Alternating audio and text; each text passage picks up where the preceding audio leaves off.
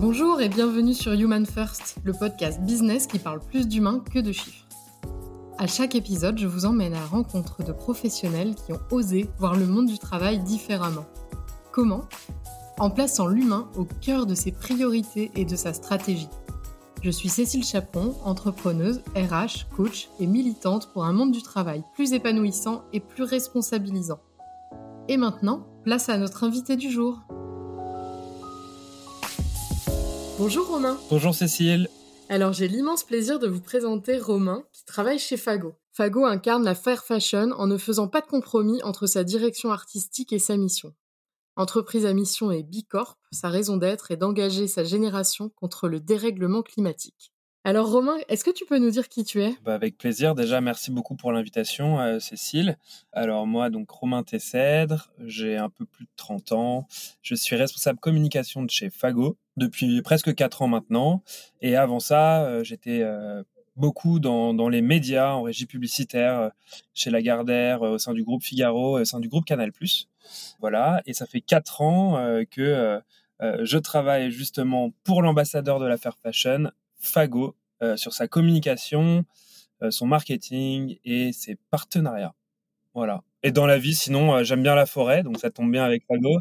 Et j'aime bien le vélo et j'aime bien la mer. C'est pour ça d'ailleurs que je vis à Nantes depuis maintenant trois ans déjà.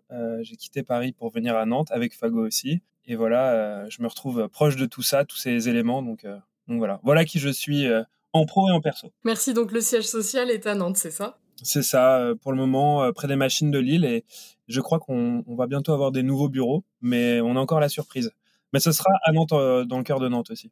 Alors, est-ce que tu peux nous raconter, Romain, l'histoire de Fago? Eh ben, Je vais essayer de le faire du, mieux que je peux, vu que j'ai pas été témoin de toutes les scènes. Fago, ça commence avec Nicolas Rohr et Frédéric Munier en 2009, qui, en sortie d'études, est passionné des industries textiles. Euh, partout d'ailleurs, euh, qui ont visité euh, pas mal, pas mal les industries textiles asiatiques, européennes, ont décidé de, de, de, monter leur marque à la base de, chaussures. et ils se sont dit, bah en fait, tous mes amis en école ont les mêmes types de baskets. Je vais pas citer de marque, mais on a un petit peu dans l'imaginaire commun plein de plein de on a tous tous les potes ont les mêmes baskets donc c'est un peu ce qu'ils se sont dit et ils se sont dit bah on va faire une basket différente d'un point de vue style d'un point de vue direction artistique quelque chose que personne n'a et et que tout le monde aura envie de mettre aussi. Et en fait, euh, et en fait Fago se crée à ce moment-là et euh, se crée surtout euh, avec une conviction et des valeurs fortes. C'est que en faisant leurs recherches pour créer cette première basket, bah, ils s'aperçoivent que cette basket va avoir un impact et ils, font en fait un premier bilan carbone, un peu témoin, avant même de sortir leurs premières chaussures, avec bah, pour objectif de comprendre ce qui va se passer et ils comprennent que euh, bah, cette chaussure, euh, ces matières, elles vont émettre du CO2, euh, que le transport va émettre du CO2, que eux, en tant qu'équipe, ils vont aussi émettre du CO2 dans le cadre de leur fonction, et que tout ça, bah, ça va faire que bah, l'entreprise va avoir un impact sur le climat. Et c'est comme ça que dès le début, bah, ils sortent une basket qui émet déjà un petit peu moins de CO2 que ce qui aurait pu être le cas. Et en plus de ça, avec une démarche assez forte de se dire qu'ils vont mesurer et réduire leur impact et après, euh, comme tu le sais sûrement, Cécile, notre logo, c'est un, c'est Fago avec un, arbre. Euh, eh bien, euh, à l'époque, en 2009, et c'est tout à fait précurseur, euh, ils se disent que bah, leur réduction carbone n'est pas suffisante, ils n'arrivent pas à zéro, et donc ils vont planter cet arbre qui va capter du CO2. Voilà. Et donc Fago se crée comme ça en 2009 et chemine, et dix ans plus tard, comme tu l'as très bien dit dans l'introduction, devient une entreprise à mission et, euh, et euh, membre Bicorp, voilà, et en passant de deux fondateurs à plus de 100 personnes qui travaillent sur la marque, eh bien, euh, la marque a, a, évolué et le, le chemin s'est fait et, et s'est doté bah, de nouvelles actions de réduction, etc., en gardant l'arbre. Et on a la chance maintenant de voir, il me semble qu'on a passé de l'année 2022 à l'année 2023 avec plus de 3 500 000 arbres qui grandissent, qui poussent en France, tranquillement. Voilà. Donc il y a des forêts fagots du coup. Il y a donc des forêts fagots, des arbres plantés par fagot, plantés par le pépiniériste qui travaille depuis 2009 euh, avec fagot, qui s'appelle Nodé Pépinière, euh, et qu'on encourage à aller visiter. Euh, moi-même, j'ai dû en faire une dizaine, et chaque année en séminaire, bah, on, va planter un arbre dans une forêt fagot. voilà, le dernier séminaire, on était par exemple à, à, la Chevrolière, qui était à 16 km de Nantes. Voilà, j'ai moi-même d'ailleurs emmené des clients en vélo partant du bureau, après le travail, on a un événement qui s'appelle le Fago Bike and Forest, où j'ai emmené des clients voir les forêts Fago, planter leurs arbres, etc. Donc voilà, donc voilà Fago, c'est plus de plus de dix ans d'histoire et surtout un, long cheminement avec pour pour grand objectif, c'est d'être pionnier et ambassadeur de cette fair fashion, de ne faire euh, pas de compromis entre euh, à la fois la mode, donc la direction artistique euh, de Fago, et à la fois notre mission, comme tu l'as dit, engager notre génération contre le dérèglement climatique. On parle beaucoup en ce moment, enfin de plus en plus en tout cas, d'arrêter de, compenser notre bilan carbone, entre guillemets, par exemple en plantant un arbre, mais plutôt de ne pas faire à la base euh, du mal à la planète. Je sais pas si je m'exprime bien, mais oui, oui, j'ai tout, à fait compris. et, du coup, euh, voilà, qu'est-ce que vous faites vous pour aller de plus en plus vers ça? Puisque j'ai bien compris, donc vous plantez un arbre, mais qu'est-ce que vous faites pour réduire à la base? À 200% euh, déjà en phase avec avec toi et tous ceux qui pensent ça, que ce soit un arbre, je sais pas, une huître qui, qui, capte du CO2 ou peu importe en fait ce qu'on va faire pour euh, contribuer à la neutralité carbone de sa société, de notre société en fait. En fait, la, base de tout ça, c'est la réduction de CO2. Euh, chez Fago, historiquement, il y a dix ans, euh, comme je te le disais, c'était qu'on on mesurait avec le bilan carbone pour mieux comprendre où on émettait du CO2. Et c'est ce qu'on fait chez Fago et c'est ce qu'on continue à faire chez Fago. Depuis la création, on en est à notre quatrième bilan carbone. Euh, et donc, par exemple, je peux te donner quelques chiffres du bilan carbone de 2020. En 2020, on s'est aperçu que sur l'ensemble des émissions de CO2 de Fago, presque 70% des émissions de CO2 de Fago sont dues bah, à l'utilisation des matières bah, pour faire les vêtements, pour faire les baskets, etc. Qu'en fait, les matières premières émettaient énormément de CO2. Bah, parce qu'un coton, euh, faut euh, faut l'arroser, faut le transformer, etc. Que 2% étaient liés au transport, donc le bateau potentiellement, euh, le camion, en sachant que nous on a banni le transport aérien depuis un bon moment. Ça c'est c'est entre guillemets game changer hein, dans les émissions de CO2. On passe de, on peut réduire de 10 fois ces émissions de CO2 juste en passant, en enlevant l'avion, en tout cas sur ce poste de transport. voilà, on a vu que la vie d'équipe c'était aussi des émissions de CO2, pas loin de 10%, que nos clients euh, c'était aussi euh, des émissions de CO2 parce qu'ils lavent nos vêtements, c'est eux qui gèrent la fin de vie des vêtements. Est-ce qu'ils les gardent trop longtemps dans leur placard? Est-ce qu'ils les jettent à la poubelle? Est-ce qu'ils les recyclent? Tout ça, en fait, ça a un impact. Et donc, c'est aussi à nous euh, de faire changer les habitudes quand il y a besoin de les changer, en sachant qu'on a des clients qui sont quand même très au fait des choses des bonnes pratiques. Et puis, il y a tous nos prestataires externes. Par exemple, l'entreposage, c'est du CO2. Euh, le serveur web, c'est du CO2. L'opérateur téléphonique euh, pour gérer toutes les lignes de l'entreprise, c'est du CO2. Et la, vie d'équipe, j'en ai parlé, mais moi, euh, le midi, quand je mange quelque chose, manger un plat de pâtes et manger un, burger à partir de fait à base de bœuf, c'est pas la même empreinte carbone. Donc on a mesuré tout ça, on a fait le total. On a grâce à ça et grâce à ce bilan carbone, on prend conscience de ce que Fago a comme impact sur le climat. On sait que on est euh, environ à, par exemple, en 2020, on était à 2600 tonnes de CO2 sur notre activité annuelle. C'est un chiffre qui est large, faut, faut pas le prendre euh, à la virgule près, mais euh, ça nous donne quand même un référentiel, c'est ça qui est important. Et grâce à ça, et du coup je vais répondre concrètement à ta question, grâce à ça, on réduit nos émissions de CO2 parce que comme on a vu que l'impact était à tous ces endroits-là, on sait quelles, sont, quelles doivent être les priorités, à savoir par exemple chez Fago les matières, euh, mais comme dans beaucoup d'entreprises de la mode, ça va être les matières premières. Euh, c'est pour ça que, euh, comme 68% du problème viennent des matières premières, eh ben, on va utiliser plutôt des matières recyclées, c'est-à-dire qu'on va revaloriser des déchets pour faire nos vêtements, et que donc 80% des pièces de notre collection sont composées partiellement ou intégralement de matières recyclées, par exemple. On va revoir la vie d'équipe. On va demander à nos salariés, donc à moi-même, de se dire bah voilà, on peut manger un ou deux repas végétariens par semaine. C'est pas des obligations, il faut prendre ça avec des, pincettes, on va pas obliger les gens, mais voilà, on peut modérer euh, nos repas par exemple. Et ça va être ça euh, tout du long. Par exemple, on parlait des clients, pour les accompagner à mieux gérer la vie des produits, on va proposer un service de réparation en boutique, on va proposer un service de seconde main en boutique, on va proposer des bornes de recyclage en boutique. Voilà. Grâce au bilan carbone, on met des, actions en place pour réduire les émissions de CO2. Et ensuite, euh, l'arbre viendra euh, aider, comme on n'arrive pas à zéro, viendra aider à contribuer à notre neutralité carbone. C'est un peu le principe. Donc, toutes les entreprises qui plantent des arbres, j'ai envie de dire, c'est bien si c'est bien fait avec des experts qui les plantent et que c'est vraiment bien fait, qu'il y a du suivi comme le fait Fago avec nos pépinières.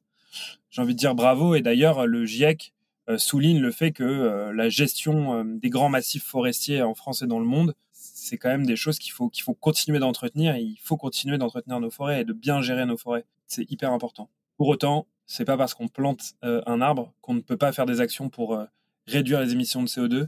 Euh, et, voilà, c'est ce qu'on va faire chez Fago et on va essayer de le prouver concrètement en disant bah hier mon sac à dos il émettait tant de CO2. Aujourd'hui, il est totalement recyclé et j'ai enlevé le cuir dessus. Donc, il en émet 30% de moins. Voilà. Et c'est comme ça qu'on va, qu'on va avancer. Alors ça, on n'aimait pas 90% de moins tout de suite. Mais voilà, on va essayer d'avancer petit pas par petit pas. Voilà un petit peu l'état d'esprit euh, dans lequel Fago est et dans lequel euh, bah, il veut amener aussi toutes ses parties prenantes. Euh, ses partenaires, nos prestataires, les salariés, etc. Alors moi, ce qui s'est passé avec Fago, c'est que j'ai eu la chance de rentrer par hasard dans le magasin d'Annecy et de rencontrer une salariée du coup de, de Fago euh, ce qui m'a d'abord marqué quand je suis rentrée dans le magasin, moi je connaissais pas. Ce qui m'a marqué, c'est de voir écrit votre mission euh, sur le mur, euh, bah, vraiment quand on rentre, et avec aussi vos objectifs liés à cette mission. Forcément, comme je m'intéresse aux entreprises à mission, ça m'a fortement marqué. Je me suis tout de suite dit, oulala, c'est quoi cette entreprise?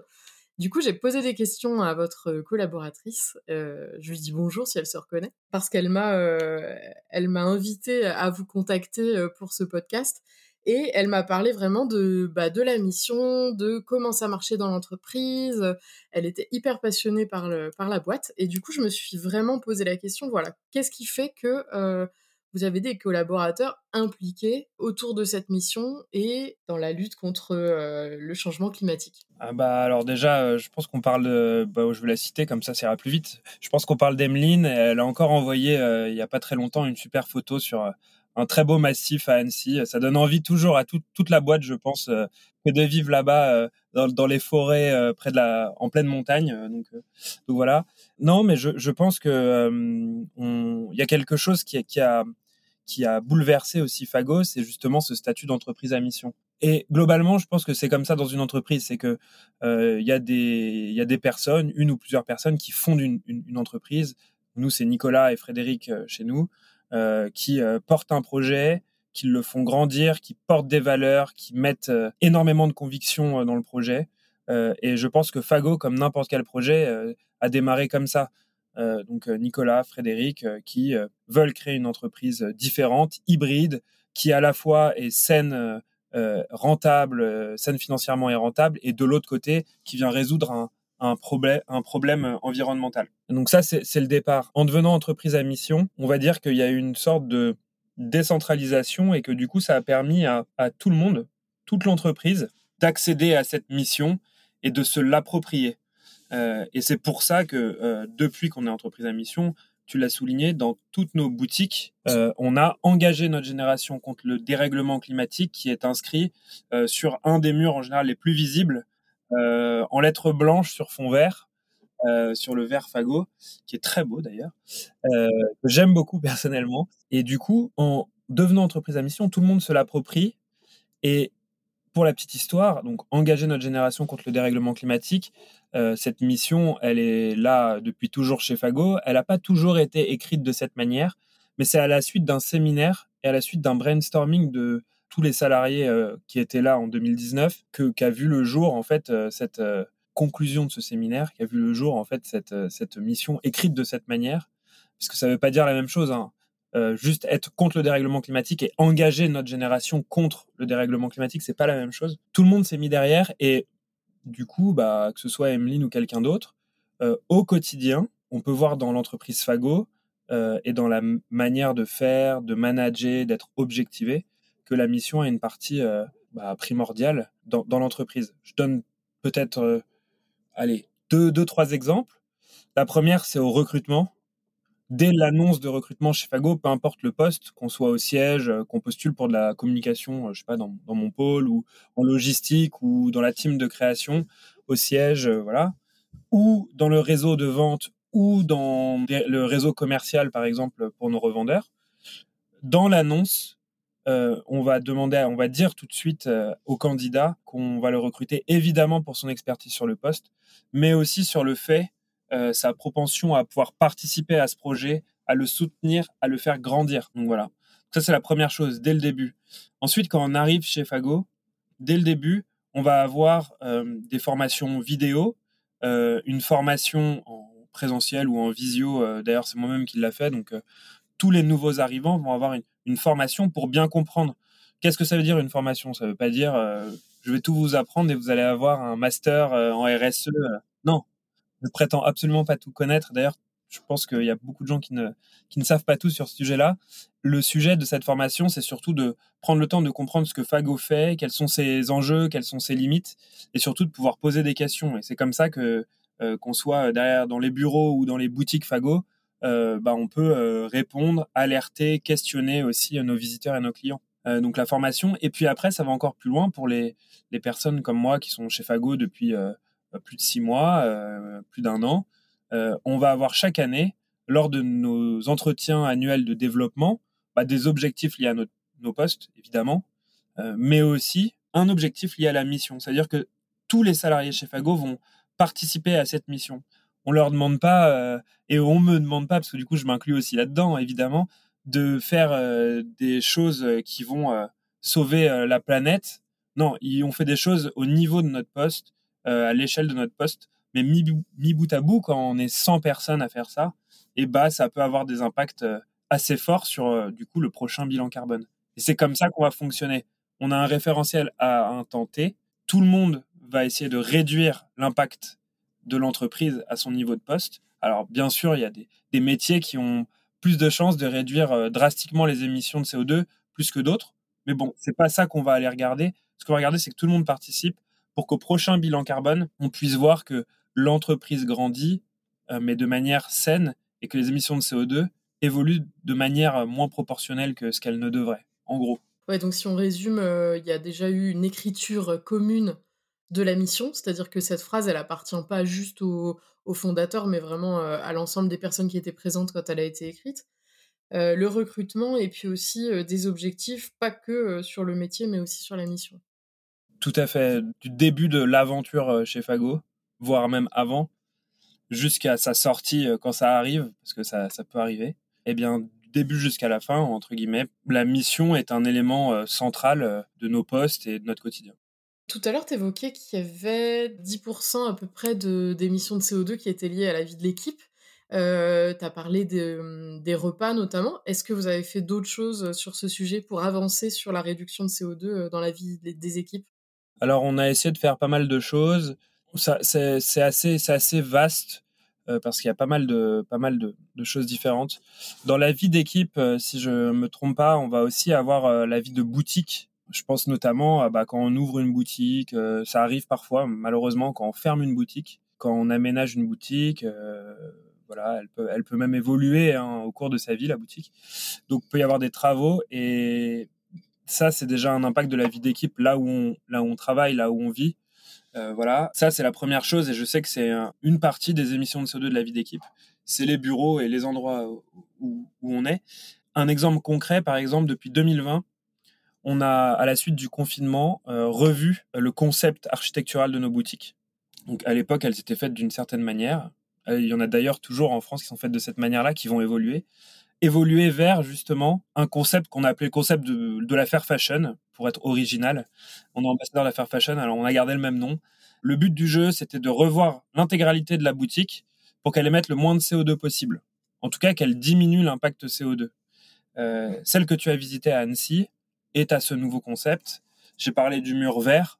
Le mur vert, notamment, bah, c'est une peinture euh, à base d'algues, par exemple, tu auras vu que tous les mobiliers étaient faits avec des surfaces de, c'était des terrazzo de chips de plastique 100% euh, recyclés. Les végétations sont stabilisées et recyclées, sinon on n'en aurait pas mis. Quand elles sont naturelles, elles sont dans des pots qui sont eux-mêmes recyclés.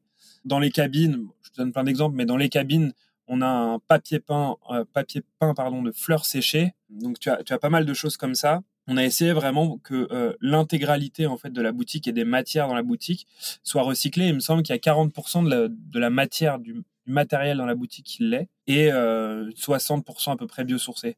Et en changeant en fait ce concept, déjà, on s'est rapproché de notre, notre direction artistique, à savoir avoir un lieu de vie, en tout cas vivre entre pleinement entre la ville et la nature. C'est ce qu'on a essayé de faire refléter dans cette nouvelle boutique. Et à la fois, on a diminué l'empreinte carbone de la boutique de précisément moins 28% versus l'ancienne. Donc ça veut dire qu'on a économisé un tiers d'émissions de CO2 liées au choix, au sourcing des matériaux et à la, manière dont, on les a assemblés dans, dans cet écrin. Donc, c'est quand même assez, euh, assez intéressant. Et d'ailleurs, il y a une des matières qui est, qui est assez à l'image de ce qu'on fait chez Fago, c'est euh, le mural qui est derrière la bagagerie, en général derrière la bagagerie. C'est une sorte de matière compactée. En fait, c'est des anciennes des chutes de tissus industriels qui sont récoltés entre la France et la Belgique, qui sont compactés et qui font en fait une, une sorte de revêtement euh, phonique euh, euh, assez brut. Je te, je te laisserai aller voir. Et en fait, c'est que des matières qui sont reprises, revalorisées. Voilà. Et dans la collection Fago, c'est exactement ce qu'on va faire. C'est exactement ce qu'on va faire. Avec un exemple très parlant, on a une basket, on a trouvé un fournisseur qui fournit un caoutchouc recyclé à partir de balles de tennis recyclées. Et donc, on va le mettre dans notre semelle de basket. Et du coup, c'est intéressant. Et voilà, c'est comme ça qu'on va avancer. Évidemment, il y a des bouteilles plastiques revalorisées euh, euh, qui sont traduites en vêtements, euh, évidemment. Mais on peut aller chercher des matières un peu, un peu sympas. Alors, c'est plus simple à faire en architecture que dans les vêtements. Mais on l'a fait. On l'a fait avec des coquilles d'huîtres. Et puis, encore, on a encore plein de surprises à venir avec ce genre de sujet. En tout cas, vous avez vraiment réussi à faire euh, du recyclé et du beau. C'est pas toujours le cas, mais euh, vraiment, quand on rentre dans, votre boutique, c'est super beau et les fringues sont super belles. c'est une priorité parce que toi, Cécile, quand tu vas dans une boutique, alors, tu es peut-être plus sensible euh, que, que, la moyenne sur ces sujets-là, sur les enjeux, les enjeux climatiques, même si je sais que de plus en plus, les gens sont concernés et toutes les nouvelles générations le sont aussi. Mais tout le monde, et je le comprends, quand on rentre dans une boutique, la première chose qu'on veut, c'est quelque chose qui va nous plaire, qui doit être beau, qu'on a envie de porter et de porter longtemps. Et en fait, ça va être, euh, et ça, faut, faut pas l'oublier. Et, c'est pour ça que euh, chez Fago, on va, on va vraiment regarder euh, d'abord la direction artistique. On veut que nos vêtements plaisent énormément. Et bien sûr, et on est très heureux de pouvoir dire tout ce que je dis aujourd'hui et de le raconter à nos clients pour les sensibiliser, les accompagner vers des nouvelles manière de, de, réfléchir. Mais en fait, euh, c'est d'abord, il faut d'abord que ce soit beau. Si nos vêtements étaient pas et donnaient pas envie d'être portés, euh, en fait, tout ce qu'on ferait là, ce serait un peu fait en vain, je pense. Ouais, ouais c'est sûr. Aujourd'hui, il y a combien de boutiques et vous êtes combien euh, de salariés? Alors, on a un peu plus de 100 et on a une quarantaine de points de vente, un peu plus, je crois, 41 ou 42. Et Annecy est une des dernières qui vient d'arriver, donc on est très heureux, on adore cette ville. Eh ben, ça m'étonne pas. Est-ce que vous êtes amené à, croître encore? Oui. Pourquoi? Parce que c'est vrai que c'est une question qui, qui peut qu'on m'a déjà posée. Pourquoi grandir? Alors que euh, bah il faudrait euh, plutôt euh, diminuer le nombre de vêtements qui sont mis en vente sur le marché C'est une question qui m'a déjà été posée. Elle est hyper intéressante cette question. Oui, mais plus on achète des vêtements Fago, moins on en achète d'autres, peut-être aussi. C'est en tout cas notre parti pris, c'est qu'aujourd'hui, on sait qu'en France, euh, il y a euh, plus de, 2 euh, milliards, je pense, de vêtements qui sont mis en vente chaque année, globalement. Je crois que c'est 2 milliards de vêtements, peut-être 2 milliards et demi vêtements plus chaussures qui sont vendus en France. Et il est vrai que l'objectif, ce serait qu'il n'y en ait que la moitié qui soit mis en vente.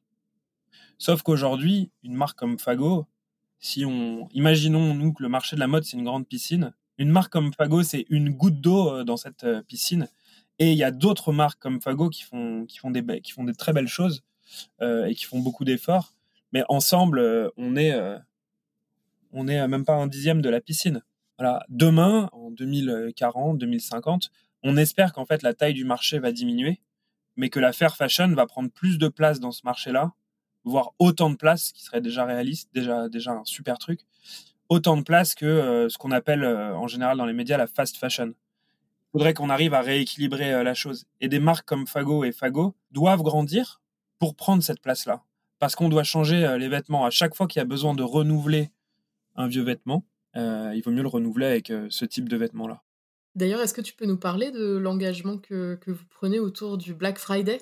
Ouais, alors autour du Black Friday, Fago, depuis 4 ans, a créé un collectif qui s'appelle Make Friday Green Again, qui a un but assez simple, proposer une alternative du coup à cet événement et une alternative plutôt qui sensibilise les communautés. On a réuni chaque année plus de 1000 marques depuis 4 ans, donc des toutes petites marques, des marques moyennes, des grandes marques, autour de, de, ce collectif bah, pour justement encourager les communautés de chacune des marques à consommer moins et consommer mieux. Et je pense que demain, ça sera aussi quelque chose, un enjeu fort de chez Fago, de dire, en fait, on doit habiller plus de gens, mais on doit les habiller plus raisonnablement, qui consomment euh, individuellement euh, moins, finalement. Donc on doit euh, démocratiser cette fair fashion, et d'un autre côté, bah, il faut qu'on réponde toujours à un besoin. On ne doit pas surhabiller les gens. C'est aussi l'enjeu. c'est pas facile à faire. Hein. Je dis pas que J'aimerais bien aussi que tu nous parles de la façon dont ça se passe pour être une entreprise à mission. il faut avoir un comité de mission. Bah, comme la, loi Pacte pour les entreprises à mission, elle n'est pas si vieille que ça. Du coup, il a, y a, pas mal d'entreprises qui n'ont pas encore fait leur comité de mission, etc. Enfin, pour celles qui sont à mission. Du coup, ça m'intéresserait que tu m'expliques comment ça vit ce comité de mission. Alors moi, je suis pas dans le comité de mission, mais je vais pouvoir euh, te donner euh, quelques exemples euh, de ce que j'ai pu voir en fouinant un petit peu autour du comité de mission. Non, alors chez Fago, le comité de mission, on l'a voulu représentatif de l'entreprise. C'est-à-dire qu'il y a ben, des dirigeants, un, membre euh, de l'actionnariat, il y a un membre euh, des bureaux, un salarié qui est dans nos bureaux, donc au siège, et on a un membre euh, salarié du réseau de vente. Et en plus de ça, on a décidé de faire entrer dans ce comité de mission trois autres personnes d'autres entreprises, donc des entreprises tiers qui n'ont rien à voir avec Fago, qui ont potentiellement déjà travaillé avec Fago, voire pas du tout. En général, des responsables RSE ou alors des dirigeants ou alors euh, des consultants en, RSE. On a par exemple fait intervenir euh, quelqu'un de chez AirCop qui est du coup qui nous qui nous aide, qui nous donne des conseils justement et qui nous challenge sur notre mission. Donc donc voilà et en fait ces gens-là rentrent dans le comité de mission justement pour comme comme dit Nicolas souvent nous boxer, nous challenger et faire en sorte que on se repose pas trop sur ce qu'on sait faire et qu'on aille voir plus loin euh, et euh, qu'on puisse fixer en fait tous ensemble des objectifs plus ou moins euh, ambitieux. Voilà. Il ne faut pas qu'il le soit trop peu. Il il faut pas qu'il le soit trop parce que sinon ils sont inatteignables et en fait c'est pas le but de l'entreprise à mission. Le but de l'entreprise à mission c'est de de s'inscrire sur une trajectoire, mais une trajectoire qui est pérenne du coup. Donc ce comité de mission, il se réunit deux à trois fois par an chez Fago. Donc tout le monde vient, hop, showroom chez Fago ils étudient, voilà ce qu'on avait prévu l'année dernière, voilà où, comme, ce qu'on a fait cette année. Est-ce que c'est rempli? Oui, 100%, non, euh, oui, 90%, etc. Euh, quand c'est non, ils regardent pourquoi. Euh, voilà. Et après, ils se challenge pour fixer des objectifs pour l'exercice suivant. Et quand ils fixent des objectifs, c'est des objectifs, les, les objectifs SMART. Donc, il faut qu'ils soient spécifiques, mesurables, atteignables, etc. Bon, tout smart, j'ai plus le R et le T, mais non, mais en gros, c'est vraiment ça. Euh, et euh, il se fixe les objectifs. Et c'est ces, ces objectifs-là qui viennent guider toute l'entreprise pour l'année qui suit. Et donc, euh, on va avoir, bah, moi, le responsable com, qui va devoir s'occuper d'un des objectifs en particulier, toute une équipe avec leurs objectifs mission qui vont contribuer à une autre, un autre objectif, etc. Donc c'est comme ça qu'on les atteint. Et ensuite, à la fin de l'année, euh, ben, ils reviennent au milieu de l'année pour voir euh, où on en est. Et puis à la fin de l'année, euh, on clôt du coup l'exercice, on regarde où on est sur les objectifs. Et puis on a notre auditeur indépendant qui vient aussi auditer du coup chaque objectif, qui vient regarder est-ce que ça a été fait, montrez-moi les preuves, les factures si besoin, etc. Et donc donc c'est comme ça qu'on avance. Et donc ça donne cette trajectoire. et nous, on va commencer notre troisième exercice Ouais, c'est juste pour le petit rappel euh, pour les auditeurs, c'est que dans une entreprise à mission, le comité de mission est obligatoire, sauf pour les toutes petites, et l'État vient auditer euh, euh, la mission pour pouvoir garder ce statut d'entreprise à mission. Voilà aussi pourquoi. Mais chaque entreprise, finalement, en fait quand même bah, ce qu'il veut de ce comité de mission, et du coup, bah, c'est très intéressant de voir comment, comment ça vit selon les entreprises. Est-ce que ce comité, du coup, peut faire autorité sur certains sujets? Chez Fago? Bah, C'est lui qui va déterminer les sujets. Donc, de base, il, fait, il, fait autorité, il fait autorité. Donc, voilà. Et donc, c'est à l'intérieur de ce comité.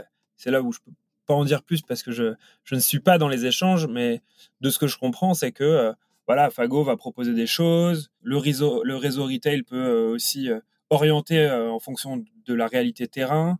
les personnes en externe vont pouvoir aussi discuter et dire moi j'ai vu telle société ou dans ma société c'est comme ça qu'on fait. Là je vous trouve un peu petit bras, il va falloir remonter d'un cran. Ou à l'inverse, ou à l'inverse dire attention là l'objectif que vous fixez est, vraiment très élevé. je pense que c'est pas en un an que vous pourrez arriver à faire ça. Vous n'allez pas avoir le recul nécessaire ou l'investissement nécessaire. Et voilà. Et c'est comme ça qu'en fait sont désignés, désignés ces objectifs. Donc, de base, le comité de mission à l'intérieur, c'est vraiment euh, ce qui va fixer la ligne de conduite. Toi, en tant que, en tant que collaborateur de Fago, qu'est-ce qui fait que, que tu te sens euh, très engagé pour cette entreprise? Bah, Tout ce que je viens de dire. tout simplement. Tout simplement, non, tout ce que je viens de dire. Euh, voilà, moi j'aime bien, j'aime bien le produit. et puis il y a, y a, pareil, on rentre dans une boutique pour acheter d'abord euh, euh, un vêtement ou quelque chose dont on a besoin, mais aussi qui nous plaît.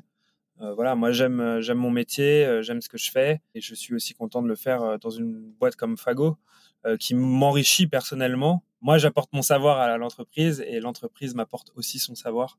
C'est ce qu'on cherche dans n'importe quelle n'importe quelle entreprise. Et même si Fago était moins avancé sur ce genre de sujet, bah, je serais content de pouvoir y participer pour faire avancer aussi sur ce sujet-là.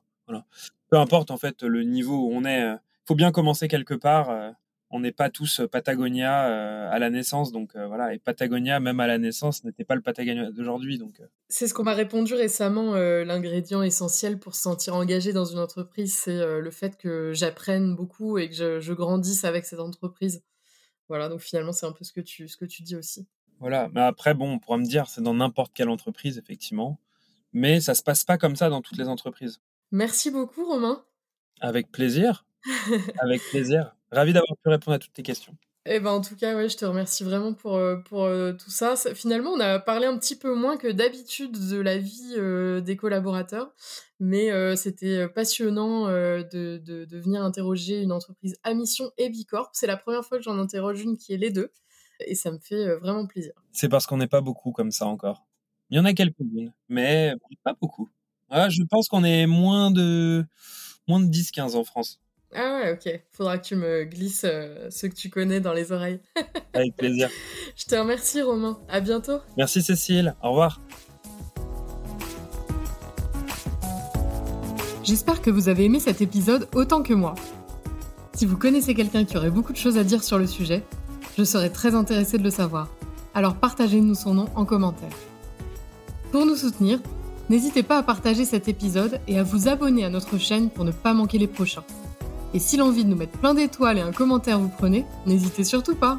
À bientôt!